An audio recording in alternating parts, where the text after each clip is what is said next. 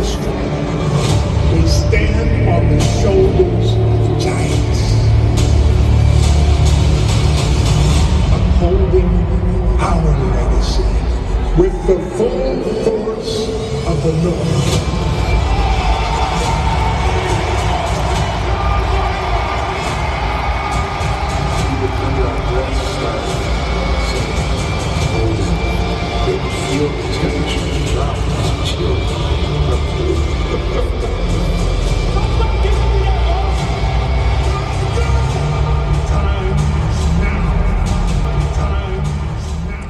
Amigos de Informe Púrpura, bienvenidos a la previa de la semana 8. Los Minnesota Vikings visitan a los Green Bay Packers en Lambeau Field. Eh, un, duelo difícil, estamos acostumbrados a que estos sean grandes duelos. No sé si esta sea la ocasión. Es un equipo de Green Bay bastante, bastante débil. Pero bueno, es, es una gran oportunidad para que los Vikings liguen su tercer victoria consecutiva y empiecen a levantar en esa temporada que empezó fatal. El día de hoy no nos puede acompañar mi buen amigo el oficial Matute, mi jefazo, mi Pablo G. Lo extrañamos y lo echamos de menos, pero son cosas de la vida. Pero me acompaña Pavlovich, mi buen amigo. Hola. Pavlovich, ¿cómo estás? Hola, hola, hola, hola, hola. Bien, bien, extrañando a mi jefote, a mi jefito, a mi jefazo, a mi matute, a mi amigo, a mi hermano púrpura. Aunque él no crea que, que- aunque no lo crea, pero es mi hermano púrpura, mi amigo púrpura, mi jefe púrpura. Pero estamos bien, estamos bien. ¿Tú qué tal Pa- estás, Denis? Estamos, estamos bien contentos. Pasemos con los números. Los Vikings y los Packers. Vikings viene 3-4. Los Packers vienen 2-4. Tuvieron semana de descanso hace dos semanas. El equipo de los Vikings tiene una ofensiva que en puntos es la número 18, pero el juego aéreo es élite en la NFL. En estos momentos ocupa el, eh, ocupa el lugar en el número 3 en yardas por pase y ocupa el número 1 en pases de touchdown. Es el único equipo que ha superado los 16 touchdowns por pase. Interesante. En el juego terrestre es todo lo contrario. Tienen 30, son la ofensiva número 30 con 74.9 yardas por partido y han conseguido la cantidad de 0 touchdowns por tierra. Eso es un punto, un punto a tener en cuenta, tomando en cuenta que la defensiva de Packers contra el aire es élite, son la número 8. Eso es muy top y por tierra son bastante débiles, siendo la defensa número 30 contra el juego terrestre por parte de la ofensiva de Green Bay. Es una ofensiva, no voy a decir mala, pero sin muchas armas, una ofensiva que, que no ha terminado de arrancar. Jordan Love no ha terminado de convencer y sus números lo dicen, están en la parte baja de la tabla. Y por parte de la defensiva de los Vikings sí ha habido una mejora en comparación al año pasado y eso se agradece la número 15 en yardas recibidas, la 17 contra el pase, la 15 contra el juego terrestre, la número 20 en puntos. No son números espectaculares, pero sí son números más sólidos que el año pasado que pueden respaldar a esta ofensiva y lo bueno es que el equipo está empezando a ganar. El cara a cara de estos dos equipos pues es una rivalidad histórica, 65-57 los Packers tienen ventaja sobre los Vikings, tienen cinco empates por ahí, tres empates fueron en Green Bay y uno de esos eh, tres empates fue hace no mucho en aquel partido que le costó su trabajo a Daniel Carlson como pateador de los Minnesota Vikings. Los últimos tres partidos, la temporada pasada Packers ganó el juego de la, de la penúltima semana contra los Vikings en Lambeau, le pasaron por encima a los Vikings y los Vikings a su vez le pasó por encima a los Packers en la semana 1. Pavlovich, ¿a ti qué pensamientos te dan estos Green Bay Packers? ¿Qué te gusta de los Packers? ¿Qué no te gusta? Pues mira, o sea, creo que son un equipo a tomar en cuenta porque al fin y al cabo es un juego divisional. Green Bay, pues, jugar en Lambeau, ayer decía nuestro jefazo, este, que es este, siempre complicado, pero es un equipo que la neta se ha visto débil. ¿Cómo vas a perder con Denver? ¿Cómo vas a perder con los Raiders? O sea, y a continuación Minnesota pierde con Denver y Raiders, ¿no? Pero todavía falta para eso, todavía falta para eso. Pero, o sea, se vieron mal contra Raiders, tres intercepciones de Jordan Love, y se vieron mal contra Denver, así que no estoy tan preocupado, pero sí hay que ver cómo se comporta el equipo para eso. Yo creo que la única preocupación es que es Lambeau Field. De todo lo demás, yo, yo no tendría. Yo creo que enfrentamos a un rival más cercano a Chicago que a Tampa Bay por, por poner parámetros de equipos a los que le hemos ganado y a los con los que han perdido los Vikings. Pasemos con, con la ofensiva de Green Bay Pavlovich. ¿Qué tienen? Pues es que es una ofensiva, a ver, quiero decir buena, pero no me gusta tanto. O sea, su coreback, como ya dijimos, es Jordan Love, un jugador que pues, no ha tenido los mejores partidos. Eh, inició bien, fíjate que inició bien contra, este, contra los Saints, empezó bien contra Chicago, obviamente contra Chicago, que, o sea, se vio bien contra Chicago, pero pues también es que son los Bears, ¿no? O sea, son, pues, no, son un equipo lamentable. Tiene Aaron Jones, que es un buen running back, pero pues que ahorita hablaremos un poco del tema del reporte de lesionados y pues hay posibilidades de que Aaron Jones se pierda el juego. Receptores, Christian Watson, eh, Romeo Dobbs no son la gran cosa, la verdad no, no son de mi agrado.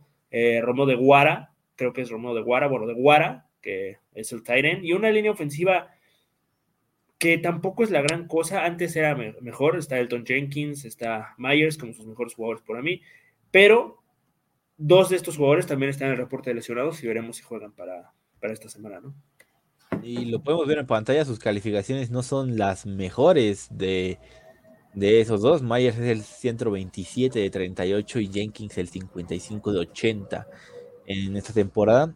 Han tenido temporada difícil. Pasando con la defensa, los Green Bay Packers, lo decíamos, tienen un buen perímetro, pero también su, su, su defensa no ha sido la del año pasado. A mí, a mí, conocidos cercanos, muy fans de los Packers, me han dicho que el coordinador defensivo es un gran problema algo similar a lo que pasaba con los Vikings el año pasado. Tienen a Ford y a Owens como sus safeties. Douglas y Jer Alexander son los, los cornerbacks. Alexander, interesante, ¿no? Porque el año pasado secó a Justin Jefferson en el juego, en el juego 2, por así decirlo, contra Green Bay, pero en el primer juego, en la semana 1, Jefferson le pasó por encima, en esta ocasión no va a estar Jefferson, veremos cómo lo hace contra Addison y si ponen el foco en que se pare contra Addison y no que haya una rotación de marcas. Del lado de los linebackers está Walker McDuffie y en la línea Preston Smith, Wyatt, Clark y Gary. Una, una línea defensiva de Green Bay que que siempre generó pesadillas para los Vikings. Ahí recordarán, estuvo Lowry, que ahora está con los Vikings, llegó a estar Sadarius Smith y siempre generaron muchos problemas a los Vikings, pero este año no, no ha sido lo mismo y no han sido sólidos, sobre todo contra el ataque terrestre. Han metido presión al coreback, sí, ah, y el juego contra el ataque aéreo se ha establecido bien, pero ya no es la misma línea que, que metía miedo en la NFL hace unos años. Pavlovich, ¿qué te interesa a ti ver? ¿Qué, punto de interés tienes? Pues mira, mi punto, mi punto, ¿eh? mi punto de interés, creo que justo lo mencionaste ahorita, ¿no? Jordan Addison contra la secundaria de Green Bay. Ya no voy a hablar de que si es contra eh, Jerry Alexander, contra Rashad Douglas, contra cualquiera que sea. O sea, cómo se comporta Addison, que ahorita viene de un partidazo en contra de, este, es, no, es, ¿cómo se llama el cornerback de los Alexander. Eh, bueno, viene contra la. Viene contra la. No, de los Niners. Ah, de los Niners. sí, no. Bueno, el chiste es que viene de una. Este, ¿Cómo se llama? De una actuación ofensiva muy, muy buena. O sea, realmente. Eh, o sea, lo hizo bien. O sea, dos touchdowns. Te digo que le ganó a Ward en todo lo que hizo. Este, no, o sea, por ahí le ganó una, que es la intercepción de, Cousins, pero de ahí en fuera creo que lo trajo de su hijo. Y, es, y, digo, Ward tampoco es que diga, así que digas el mejor corner de la historia, o sea, su calificación de, este, de PFF de la, semana de la semana pasada, antes del partido contra Minnesota, era de 16 de 112 eh, cornerbacks, 76.5 su calificación, pero para mí o sea, no es tan bueno como lo son Jair Alexander y como son los Douglas, así que quiero ver cómo se puede comportar este Jordan sea contra Alexander o sea contra Douglas. Yo, yo me quedo con eh, que es el Green Bay más fácil, no más fácil, pero es el Green Bay más débil que hemos enfrentado en dos décadas. No tienen un coreback que saque los partidos ya, como lo tenían con Rogers y con Faber, que si la defensa hacía los juegos, de repente aparecían estos corebacks mágicos y hacían el trabajo, ya no, ya no más. La defensa, lo repito, no es la misma de hace unos años. Entonces creo que por primera vez en mucho tiempo podemos decir que el Vikings Green Bay no es un partido de cuidado, al menos para mí, por más que sea en Lambo, creo que los Vikings son un rival malo, que los Vikings deberían de vencer, entonces mi punto de interés, ver cómo se comporta este equipo contra un Green Bay que ya, ya no es lo de años atrás. Pavlovich, ¿qué tienen que hacer los Vikings para ganar el partido?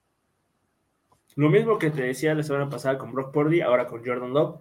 Y yo creo que con Jordan Love no voy a decir que es más fácil, pero puede, no puede ser tan, tal vez no es tan complicado contra San Francisco, que San Francisco sabemos que tiene una muy buena línea ofensiva, a pesar de no haber tenido, eh, contado con Trent Williams. Ah, en el caso de los eh, Packers, tiene una línea ofensiva decente, voy a decir. Ya no es top de la liga como lo era hace unos años. Este, Jordan Love comete muchos errores al momento de salir de la bolsa, así que ahí puede estar la clave para que los Vikings eh, ganen, ¿no? O sea, no, no dejar, no dejar que Jordan no haga mucho, no dejar lo que piense, este, y que este, orillarlo a que se equivoque y lance eh, balones a, Harrison Smith, a Cam Bynum, a, Andrew Wood Jr., a, quien juegue, ¿no? A Brent Murphy. Así que esa es mi clave. Yo creo que tienen que correr el balón, eh, establecer el juego terrestre y correrlo bien. Green Bay es la defensa 30 contra el juego terrestre los Vikings son la ofensiva 30. Yo creo que es una buena oportunidad, es un buen enfrentamiento para que los Vikings hagan que eso empiece a funcionar. Y si Green Bay es bueno contra el juego aéreo no te está funcionando, yo creo que correr el balón va a ser, va a ser importante para que los, los Vikings aspiren a la victoria. Y por qué no pensar en el primer touchdown por tierra de la temporada para este equipo. Eh, el otro touchdown, que solo hay un, corredor que tiene un touchdown, pues Alexander Mattison, pero fue por, fue por pase, no fue por tierra. Pavlovich, ¿quién gana el partido?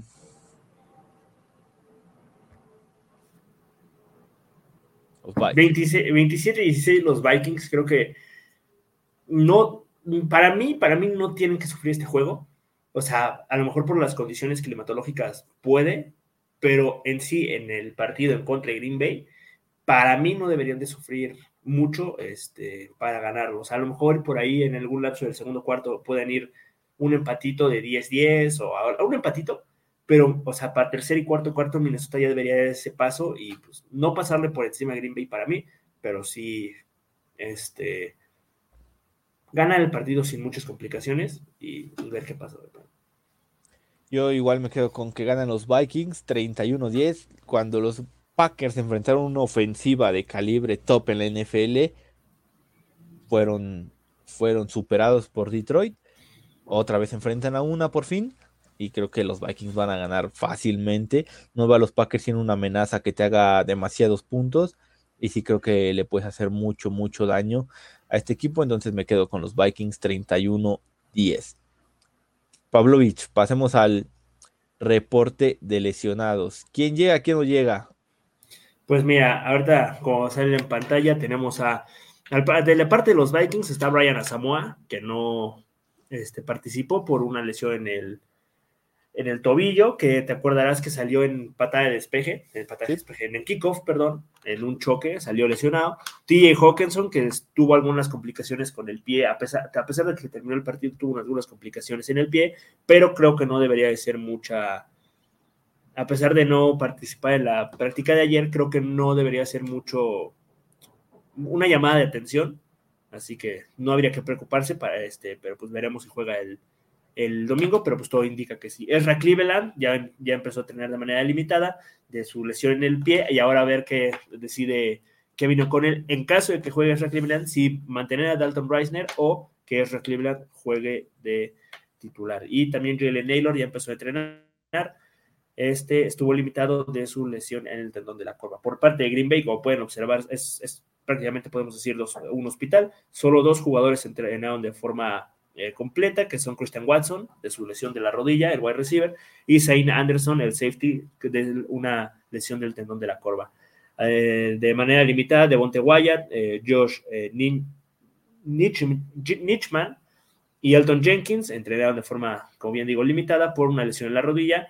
Devondre Campbell con una lesión del, este, del tobillo también entrenó de forma limitada. Y Jair Alexander, ojo, Jair Alexander también entrenó de forma limitada, aunque se espera que sí llegue al partido por una lesión de la espalda. Los que no entrenaron eh, el día de ayer fue Josh Meyers por una lesión en el tobillo, al igual que Luke Musgrave y Aaron Jones por su lesión en el tobillo de la corva. Y Aaron Jones es uno de los que posiblemente no llegue para el partido, además que eh, ayer los eh, Packers metieron a la lista, a la Injury Reserve, a Darnell Savage, el safety, y a Eric Stokes, el cornerback ex de Georgia.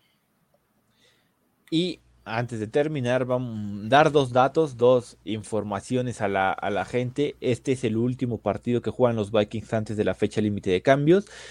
Los, el trade deadline es el próximo martes. Si los Vikings harán un movimiento para mejorar a, para de cara a la final, al final de temporada es ahora. Se pueden venir movimientos, sobre todo con una victoria de Vikings contra Packers. El otro dato, este es el último partido de la temporada en el que tanto como Vikings y como la NFL estarán jugando a las 11 de la mañana, a las 6 de la tarde los partidos de prime time, porque a partir de la siguiente semana solo el Thursday night se juega a las 6 y a partir ya de de los partidos del domingo, regresan a los horarios habituales que habían tenido durante años, que son las 12 del mediodía de México y las 7 de la noche para los juegos de prime time.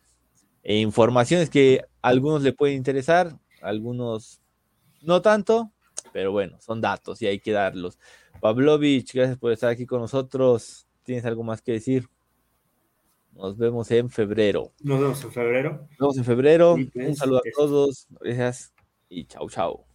Nos vemos, amigos. Nos, ay, nos vemos en el Overreaction. No, si lo dijiste, ¿no? Nos vemos en el Overreaction. En el Overreaction, el domingo. Eh, el domingo, por ahí en punto de cinco y media, cinco, cinco y media, les estaremos avisando por Twitter, por Facebook y por Facebook. Iba a decir Instagram, pero ya nadie usa Instagram, así que. Pues bueno, amigos, cuídense. Jefferson is going to fire.